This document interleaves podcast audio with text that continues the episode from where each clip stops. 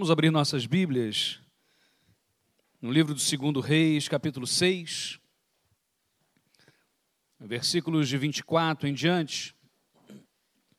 Temos desde ontem pela manhã meditado sobre o olhar para fora e a necessidade que temos enquanto igreja de estarmos sensíveis a isso, olharmos para fora, erguermos nossos olhos e não ficarmos tão somente presos dentro das quatro paredes e entendermos quem somos, o que somos, qual é a missão que temos. Abra então, por gentileza, sua Bíblia, segundo Reis, capítulo 6, a partir do versículo 24. E nessa manhã ainda a meditar sobre esta temática de olhar para fora, quero abordar sobre o tema que é tempo de boas notícias. É tempo de boas notícias. Diz assim a palavra do Senhor. Algum tempo depois, Ben-Hadad, rei da Síria, mobilizou todo o seu exército e cercou Samaria. O cerco durou tanto e causou tamanha fome que uma cabeça de jumento chegou a valer 80 peças de prata, e uma caneca de esterco de pomba, cinco peças de prata. Um dia, quando o rei de Israel inspecionava os muros da cidade, uma mulher gritou para ele: Socorro, majestade! E o rei respondeu: Se o senhor não socorrê-la, como poderei ajudá-la? Acaso há trigo na eira ou vinho no lagar? Contudo, ele perguntou: Qual é o seu problema? E ela respondeu: Esta mulher me disse: Vamos comer o seu filho hoje e amanhã comeremos o meu. Então cozinhamos o meu filho e comemos. Mas no dia seguinte, ela me, uh, eu disse a ela que era vez de comermos o seu filho, mas ela o havia escondido. Quando o rei ouviu as palavras daquela mulher, rasgou as próprias vestes. Como estava sobre os muros, o povo viu que ele estava usando pano de saco por baixo, junto ao corpo. E ele disse: Deus me castigue com todo rigor, se a cabeça de Eliseu, filho de Safate, continuar sobre os seus ombros hoje. Ora, Eliseu estava sentado na sua casa, reunido com as autoridades de Israel. O rei havia mandado um mensageiro à sua frente, mas antes que ele chegasse, Eliseu disse às autoridades: Aquele assassino mandou alguém para cortar minha cabeça? Quando o mensageiro chegar, fechem a porta e mantenham-na trancada. Vocês não, vocês não estão uh, ouvindo os passos do que o seu senhor vem atrás dele?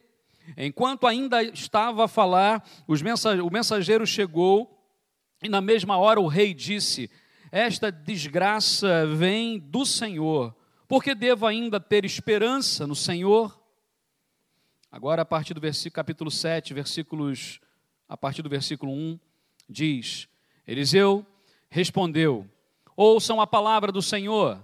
Assim diz o Senhor: amanhã, por volta desta hora, na porta de Samaria, tanto uma medida de farinha como duas medidas de cevada serão vendidas por uma peça de prata. O oficial em cujo braço o rei estava se apoiando disse ao homem de Deus: Ainda que o Senhor abrisse as comportas do céu, será que isso poderia acontecer? Eliseu advertiu: Você o verá com os próprios olhos, mas não comerá coisa alguma havia quatro leprosos junto à porta da cidade. Eles disseram uns aos outros: Por que vamos ficar aqui esperando a morte? Se resolvermos entrar na cidade, morreremos de fome, mas se ficarmos aqui, também morreremos. Vamos, pois, ao acampamento dos arameus para nos render. Se eles nos pouparem, viveremos. Se nos matarem, morreremos. Ao anoitecer, eles foram ao acampamento dos arameus quando chegaram às imediações do acampamento, não havia ninguém ali, pois o Senhor tinha feito uh, os arameus ouvirem um ruído de grande exército com cavalos e carros de guerra, de modo que disseram uns aos outros: Ouçam o rei de Israel, ele contratou os reis hititas e egípcios para nos atacar. Então, para salvar suas vidas, fugiram ao anoitecer, abandonando tendas, cavalos, jumentos, deixando o acampamento como estava. Tendo chegado às imediações do acampamento, os leprosos entraram numa das tendas, comeram, beberam, pegaram a prata, o ouro, as roupas e seguiram para esconder tudo. Depois voltaram, entraram noutra tenda, pegaram o que quiseram e esconderam isso também. Então disseram uns aos outros: Não estamos agindo certo. Este é um dia de boas notícias e não podemos ficar calados. Se esperarmos até o amanhecer, seremos castigados. Vamos imediatamente contar tudo ao palácio do rei. Então foram e chamaram as sentinelas da porta da cidade e lhes contaram Entramos no acampamento arameu e não vimos nem ouvimos ninguém, havia tão somente cavalos, jumentos amarrados e as tendas abandonadas. As sentinelas da porta proclamaram a notícia e ela foi anunciada dentro do palácio. O rei se levantou de noite e disse aos seus conselheiros: Eu lhes explicarei o que os arameus planejam. Como sabem que estamos passando fome, deixaram o acampamento e se esconderam no campo, pensando: com certeza eles sairão e então os pegaremos vivos e entraremos na cidade. Um de seus conselheiros respondeu: Manda que alguns homens apanhem cinco dos cavalos que restam na cidade, e o destino desses homens será o mesmo destino de todos os israelitas que ficarem. Sim, como toda esta multidão condenada. Por isso, vamos enviá-los para descobrir o que aconteceu. Assim que prepararam os dois carros de guerra com seus cavalos, o rei os enviou atrás do exército arameu, ordenando aos condutores: vão e descubram o que aconteceu. Eles seguiram as pegadas do exército até o Jordão e encontraram todo o caminho cheio de roupas, armas, que os arameus haviam deixado para trás enquanto fugiam. Os mensageiros voltaram e relataram ao rei. Então o povo saiu e saqueou todo o acampamento dos arameus. Assim, tanto uma medida de farinha quanto duas medidas de cevada passaram a ser vendidas por uma peça de prata, conforme o Senhor tinha dito. Ora, o rei havia posto o oficial em cujo braço se tinha apoiado como encarregado da porta da cidade mas quando o povo saiu, atropelou-o junto à porta e ele morreu, conforme o homem de Deus havia predito quando o rei foi à sua casa. É tempo de boas notícias. Vamos orar? Ó oh Deus, obrigado, porque até aqui o Senhor já tem falado aos nossos corações. E já ouvimos a tua voz. E entregamos a ti o nosso louvor, ó Pai, e pedimos que o Senhor aceite porque é de coração. Nesse momento ainda abra os nossos corações, nossas vidas, para que ouçamos a tua palavra. E ao ouvirmos a tua palavra, sejamos despertados e haja nesta manhã salvação, edificação, despertamento. Ó Deus, que estejamos sensíveis para olhar para fora. Oramos em nome de Jesus. Amém, Senhor.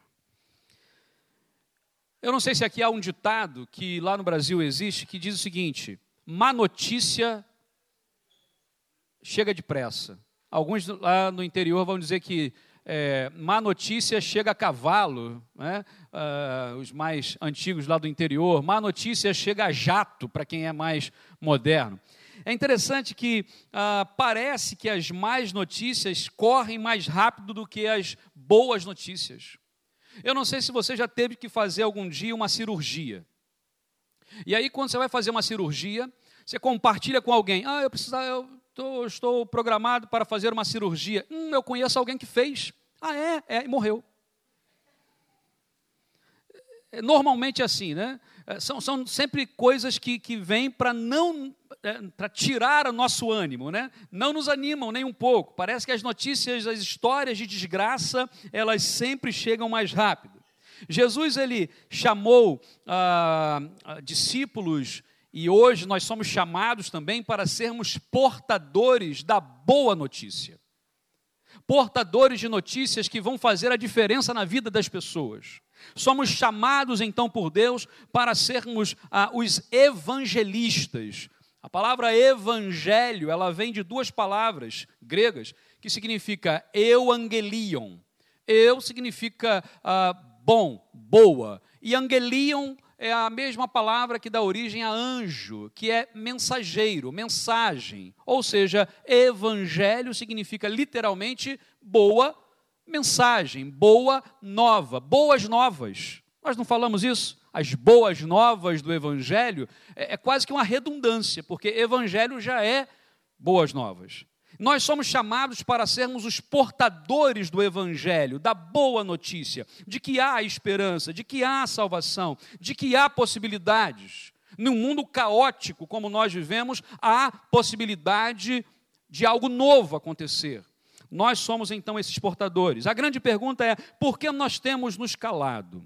Por que, que diante de um crescimento avassalador de desgraças, de mais notícias, nós muitas vezes que temos a boa notícia nos calamos. Temos a boa notícia e ficamos quietos. Portanto, hoje essa mensagem também é para mim. Uma das coisas mais importantes, um exercício que nós precisamos fazer, eu não sei se acontece contigo, mas é que quando nós estamos ouvindo uma mensagem, normalmente nós pensamos assim: hum, hoje fulano de tal precisava ouvir essa mensagem. E não está. A grande questão é: a palavra de Deus hoje é para o teu coração, para o meu coração. Abramos então agora para que aquilo que a palavra de Deus disser venha para mim. E que a sua oração agora seja essa: Senhor, fala comigo, fala comigo.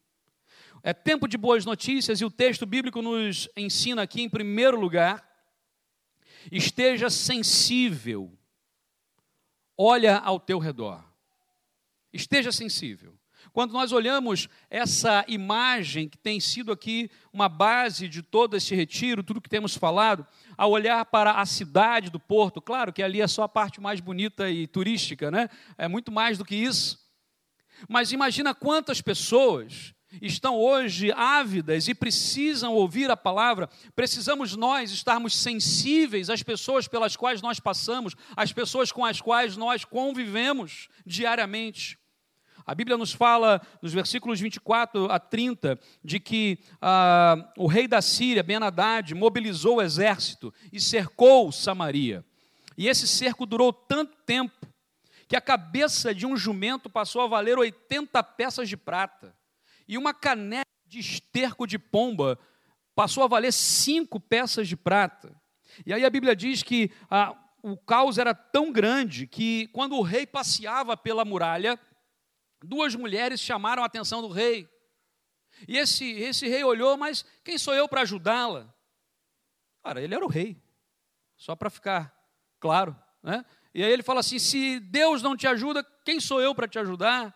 Mas ok, o que está passando com vocês? E essas mulheres vão contar uma história, não sei se também te incomoda, mas quando eu leio esse texto, isso me embrulha o estômago. Porque a discussão das duas mulheres era assim: ô oh, rei, a situação é a seguinte. Ontem nós combinamos que íamos comer o meu filho e hoje comeríamos o filho dela. E ontem nós matamos o meu filho, matamos o nosso meu filho co cozinhamos e comemos o meu filho. E hoje era o dia da gente comer o filho dela. Ela escondeu o filho. Olha que absurdo. Consegue perceber que a discussão delas não está no fato, no facto né, de, ter, de terem matado uma criança, cozinhado uma criança e comido uma criança? A, discuss, a discussão está aqui agora ah, na questão de que ela prometeu que iríamos comer o filho dela e escondeu. O rei, nesse momento, rasga as suas roupas. A Bíblia diz que houve grande fome em Samaria. A primeira notícia aqui não parece ser muito boa. Na verdade, é uma péssima notícia. Samaria estava cercada, o exército uh, arameu havia cercado Samaria. Como é que aconteciam as guerras naquele tempo? As cidades normalmente eram edificadas sobre montanhas. Algumas montanhas mais altas, outras montanhas não tão altas. E o exército inimigo então vinha e uh, era quase que intransponível. Lembremos que não havia aviões, não havia como atacar por cima. Então eles tinham que fazer o quê? Cercavam aquela cidade, ninguém sai, ninguém entra. E ficavam ali meses. Haviam cercos que duravam até dois, três anos. Você imagina isso? Os, os soldados moravam literalmente, se mudavam para ali e acampavam aquele redor e aguardava. O que, que acontecia com a comida e com a água lá dentro? Estragava, acabava. As pessoas consumiam. Acabou. Ah, meus irmãos, a, a questão era complicada porque as cotações, o mercado é, ficou tão, tão, tão louco, não é? tão, tão esquisito que a Bíblia diz que a cabeça de um jumento valia 80 peças de prata, mais ou menos 2 quilos de prata. Lembremos, lá em Levítico e também em Deuteronômio, o jumento era considerado um animal imundo. O jumento era considerado um animal imundo. A cabeça de um jumento não valia um cêntimo, não valia um grama de prata. E a guia, a, a cotação estava dizendo que a cabeça de um jumento valia 2 quilos de prata. Como que os parâmetros da nossa vida, os parâmetros da sociedade, muitas vezes são invertidos. Aquilo que não tem absolutamente nenhum valor passa-se a ter valor demais. Nós muitas vezes damos valor demais àquilo que não tem valor e não damos valor àquilo que tem valor. Vivemos exatamente nesse tipo de sociedade como naquele momento havia, porque há ainda hoje um cerco ao nosso redor e há uma batalha sendo a acontecer. A Bíblia também diz que ah, cinco peças de prata valia uma caneca de esterco de pombo. Gente, meio litro de, de, de esterco de pombo valia cinco peças de prata. É, é, é um negócio que não dá para entender. Não havia comida só havia desespero. Vamos comer o seu filho, amanhã comemos o meu. O nível chegou a, um, a uma questão tão complicada que a, a, os padrões éticos, os padrões morais se foram. Se foram. Os padrões de dignidade humana se foram. Quando vamos a lugares, ah, e não precisamos ir tão longe assim, onde vemos como que o ser humano, à medida que vai passando o tempo e à medida que as situações acontecem, ele vai perdendo a sua humanidade. Humanidade. Naquele momento, o rei rasga sua roupa, diz a Bíblia que ele usava pano de saco por baixo, que era um sinal já de, de meio que de luto, um sinal de punição, de autopunição. John Stott escreveu um livro escrito, uh, intitulado Ouça o Espírito, Ouça o Mundo. Queremos ouvir o Espírito de Deus, o que, é que Deus está a dizer hoje para a nossa época, para a nossa geração, para o nosso tempo, para as nossas vidas hoje. Vamos ouvir o que, é que esse mundo está dizendo. Porque muitas vezes, enquanto igreja, nós estamos discutindo, uh, me perdoem a expressão, o sexo dos anjos. Estamos discutindo coisas que ninguém está perguntando. Estamos discutindo coisas que não são relevantes mais, as pessoas não falam mais sobre isso, mas nós, enquanto igreja, muitas vezes de forma anacrônica, ainda discutimos coisas que ninguém mais diz. E eu não estou falar aqui das verdades essenciais do Evangelho, não é isso. Mas muitas vezes de temas teológicos que foram pauta no século XV, mas hoje já não são foram pauta no século XIX, mas hoje já não são. Vivemos hoje em um mundo globalizado. O que nós hoje estamos aqui, ah, muitas vezes uma, fazendo uma live. Olha aí, o negócio agora está chique, né? A gente faz uma live, o mundo inteiro tem acesso àquilo online. É, é nesse mundo que vivemos, o que nós instalamos o dedo aqui, na América do Sul, na América do Norte, na Índia, na Rússia, em Moçambique, na Romênia. Todos estão aqui, ouviram o estalar do dedo?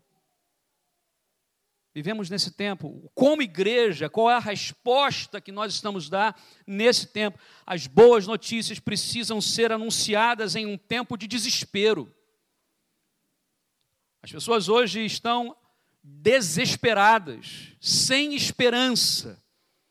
E falta alguém, e talvez sejamos nós, você e eu, a falarmos isso. Mas para isso, precisamos estar sensíveis aos retratos dessa realidade. Aquelas duas mulheres perderam a sensibilidade. O próprio rei perdeu a sensibilidade. Aquela população que estava agora uh, comprando uma cabeça de jumento por, 20, por 80 ciclos de prata, por 2 quilos de prata, perdeu a noção da realidade. É tempo de sensibilidade. Segundo lugar, é tempo de boas notícias. Reveja a tua visão. Diz o texto bíblico, versículo 31 e depois versículos de 1 e 2 do capítulo 7. E ele disse: Deus me castigue com todo rigor, se amanhã a cabeça de Eliseu, filho de Safate, continuar sobre seus ombros. Ora, Eliseu estava sentado em sua casa, em sua casa, reunido com as autoridades de Israel, e o rei havia mandado mensageiro à frente. Meus irmãos, a cabeça de Eliseu. A primeira atitude do rei foi de colocar a culpa em alguém. Ontem falávamos sobre isso aqui durante ah, uma das sessões do nosso retiro. Normalmente, quando acontece algo em nossa vida que não é bom, nós queremos logo achar um culpado. Porque a nossa essência humana é assim: a gente tenta tirar o foco e colocar em outra coisa para que não vejam a nossa miséria, para que não vejam que o erro foi meu. Então, eu erro, mas tem alguém que erra mais do que eu.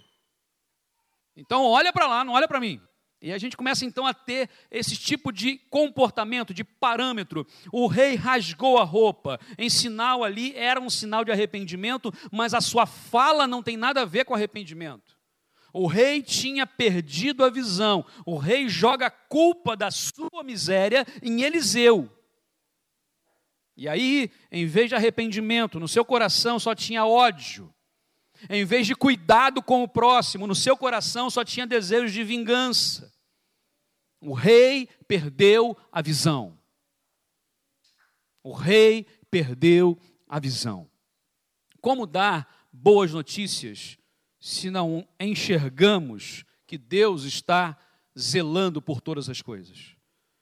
Porque muitas vezes, quando nós vamos assim, ah, dê uma boa notícia, é difícil lembrar. Agora, dê uma má notícia. Quantas? Cinco ou dez? E nós muitas vezes valorizamos demais as más notícias, quando deveríamos valorizar as boas. Ainda que o Senhor, e essa frase nesse texto é, é muito forte, porque é a palavra do servo. Quando Eliseu fala assim, ó, Pode ficar tranquilo. Amanhã, ah, cevada, trigo, vai ser vendida por um ciclo de prata. As cotações que hoje estão de um lado, amanhã estarão de outro. A palavra do servo foi a seguinte: ainda que o Senhor abrisse as comportas do céu, será que isso poderia acontecer? A palavra do servo do rei foi de alguém também sem visão, talvez contaminado pelo rei que não tinha visão, que havia perdido a visão. O servo também começa nessa vertente sem visão. Não houve reconhecimento do pecado, mais uma vez, de quem é a culpa. E aí o texto bíblico vai dizer: amanhã, uma medida de farinha duas medidas de cevada serão vendidas por um ciclo de prata. Quanto estava sendo vendida a cabeça de um jumento? Hã? Me ajuda? Uma cabeça de jumento, 80 ciclos. Imagina quanto que era um quilo de farinha nessa época? Nesse momento, nessa cotação, um quilo de farinha deveria ser, sei lá, 3 mil ciclos, um negócio assim. Eliseu diz assim: amanhã um quilo de farinha, duas de cevada vai estar vendido por um ciclo de prata. Um ciclo de prata. Alguns gramas, poucos gramas de prata. E aí a palavra do servo é: nem se Deus abrir as comportas do céu, esse negócio não vai acontecer. Essa coisa não acontece porque isso é impossível de acontecer. E a Bíblia diz que acontece. Aquilo que era impossível vai acontecer. Quando eu lembro de perda de visão, eu não lembro de alguém que era cego de nascença, por exemplo, mas eu me lembro de Pedro no Monte da Transfiguração. Porque todas as vezes que Deus faz alguma coisa muito espetacular na nossa vida, temos que tomar um cuidado para não perder a visão, não perdermos a visão. Lembra de quando Pedro estava lá no Monte da Transfiguração e ele vai dizer o quê? Vamos fazer uma tenda aqui, uma para o Senhor, vamos fazer uma tenda para Elias, vamos, vamos ficar aqui. Moisés, Elias, está todo mundo aqui, vamos ficar aqui, está bom demais aqui em cima. E aí Jesus falou: não, vamos descer o morro. E quando eles descem, a primeira coisa, tinha um jovem lunático, Jesus cura. E a multidão faminta, Jesus vai lá. E, e a multidão. E, imagina como é bom ficar lá em cima na montanha, na transfiguração, como é bom ver a glória de Deus, mas embaixo há uma multidão sendo perdida. Não podemos perder a visão de que estamos aqui como um farol, iluminando pessoas, para que não se destrocem nas pedras, nas rochas, e vão para o abismo, para o fundo. Para levar as boas notícias é preciso ter visão, resgatar a visão. Se tens perdido a visão, é hora de voltar a ter, enxergar, além das situações. Terceiro lugar, é tempo de boas notícias. Precisamos crer no impossível. Texto bíblico diz, a partir do versículo 3, essa história é uma história que parece que é uma história paralela, é, ela está acontecendo ao mesmo tempo do que está acontecendo lá dentro do palácio. Agora, esses quatro leprosos que estão fora, lembra, os leprosos não podiam estar dentro da cidade, mesmo em tempo de guerra, eles ficavam fora das muralhas, ficavam fora do palácio. E é interessante observar que esses quatro leprosos representam aqui ah, muitas, muitas aplicações importantes. Vamos lá, diz o texto. Haviam quatro leprosos junto à porta da cidade. Eles disseram uns aos outros: Por que ficar aqui esperando a morte? Se resolvermos entrar na cidade, morreremos de fome. Não há comida? Para que, que a gente vai forçar a entrada na cidade? Não tem comida, vai morrer de fome. Se nós ficarmos aqui, vamos morrer também. Então vamos fazer o seguinte: vamos ao acampamento dos arameus e vamos nos render. Se eles nos pouparem, viveremos. A, a versão Almeida Revista e Corrigida vai trazer a expressão assim: Mas se nos matarem, tão somente morreremos. O que, que eles tinham certo na cabeça? A morte. Se entra na cidade, morre de fome. Se fica onde está, morre também de fome. Se vai para o acampamento, aí tem uma probabilidade de ou morrer ou viver. Então vamos lá, não temos nada a perder. Quantas pessoas hoje vivem assim? Não tenho nada a perder. Eu, eu, vou, eu vou tentar fazer. Se der, Deus. Se não der, eu morro. Parece que não há esperança. Ao anoitecer, eles foram. E essa história é fantástica, porque Deus, enquanto o rei tinha perdido a visão, enquanto o servo do rei também não enxergava um palmo à frente do nariz, enquanto ah, toda a população havia perdido a sensibilidade do que Deus podia e estava fazendo naquele momento, Deus já havia providenciado a solução. Porque o exército arameu já tinha ouvido um barulho, ouviram um barulho como se fosse um grande exército e falaram assim: ó, o rei ah, de Israel contratou outros reis e eles estão vindo para cá, vão embora e vai com tudo e deixa tudo para trás, tudo fica para trás. Lembra? Eles já estavam ali há meses. As provisões para o exército era quase que uma cidade fora da cidade. Tinha provavelmente mercados, supermercados, tinham, tinham bombas de gasolina, não, bombas de gasolina não tinha, mas tinham comida para pro, os animais, tinha água, Tinha tudo, tinha ouro, tinha prata, tinha roupas. Gente, eles moravam ali, lembra disso? Moravam ali. Eles vão embora e deixa tudo para lá, tudo para trás. A Bíblia diz que esses uh, leprosos começam então a, a entrar nas tendas. E a Bíblia diz que eles vão entrar numa tenda, vão comer, beber. Imagina, os quatro estão morrendo de fome. Entra na tenda, está ali. Tem comida, tem vinho, tem pão, tem queijo, tem... e eles comem de tudo que tinha, come, come, come, come, come. Ah, aí pega ouro, prata, roupa, vamos esconder esse negócio. Porque a gente é egoísta, né? Então, tem coisa boa, vamos esconder esse negócio. Vamos lá, cava um buraco, esconde, tapa. Tem outra tenda. Gente, tinham centenas de tendas. Centenas de tendas. E vai na outra e mais uma coisa. Até que um deles fala assim: Espera aí. O que a gente está fazendo não é bom. Não está certo. Enquanto a gente está aqui comendo, bebendo, guardando ouro, prata, roupas e, e, e tem centenas de tendas, o povo está lá dentro morrendo de fome. Com o rei que perdeu a visão. A solução não era política, a solução era espiritual. A solução espiritual. E é interessante porque ah, essa narrativa quase que despercebida é, é lembrada no texto bíblico aqui, e eles dizem assim: se dissermos, entremos na cidade, há fome. Se dissermos sairmos, também há fome. Agora o discurso muda. Nós temos a boa notícia. E aí o texto bíblico vai dizer que ah, eles chegam e Deus faz o impossível. Tem eles agora a possibilidade de anunciar a maior das boas notícias que talvez em mais de ano aquela população não ouvia. E aí, o quarto princípio é tempo de boas notícias e há muitos que precisam de salvação. A Bíblia nos diz que no versículo 9, que um deles fala assim: Este dia é dia de boas notícias.